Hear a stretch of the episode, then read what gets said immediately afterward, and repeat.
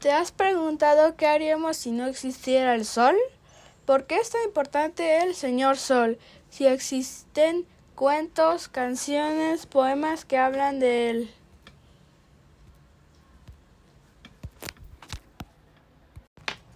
Yo pienso de que gracias al sol nosotros podemos estar felices y contentos porque sin el sol no, no hubiera árboles ni plantas, tampoco hubiera aire sin los árboles y tampoco hubiera frutas.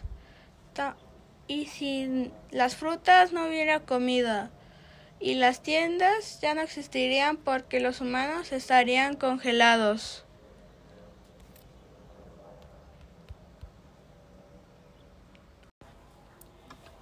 Jugando con el sol.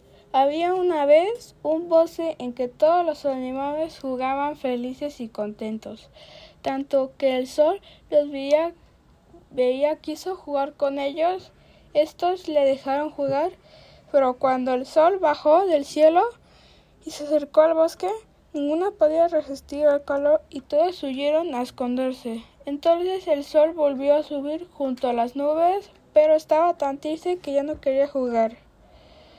Salir a iluminar nada, y sin el sol todo se fue apagando y, y el precioso bosque y sus animales, también los animales, sabiendo la causa que apenaba el sol, se reunieron a pensar en forma de alegrarle hasta que alguien propuso jugar con él el de noche cuando él ya no quemaba y así evitar sus rayos. Así lo hicieron.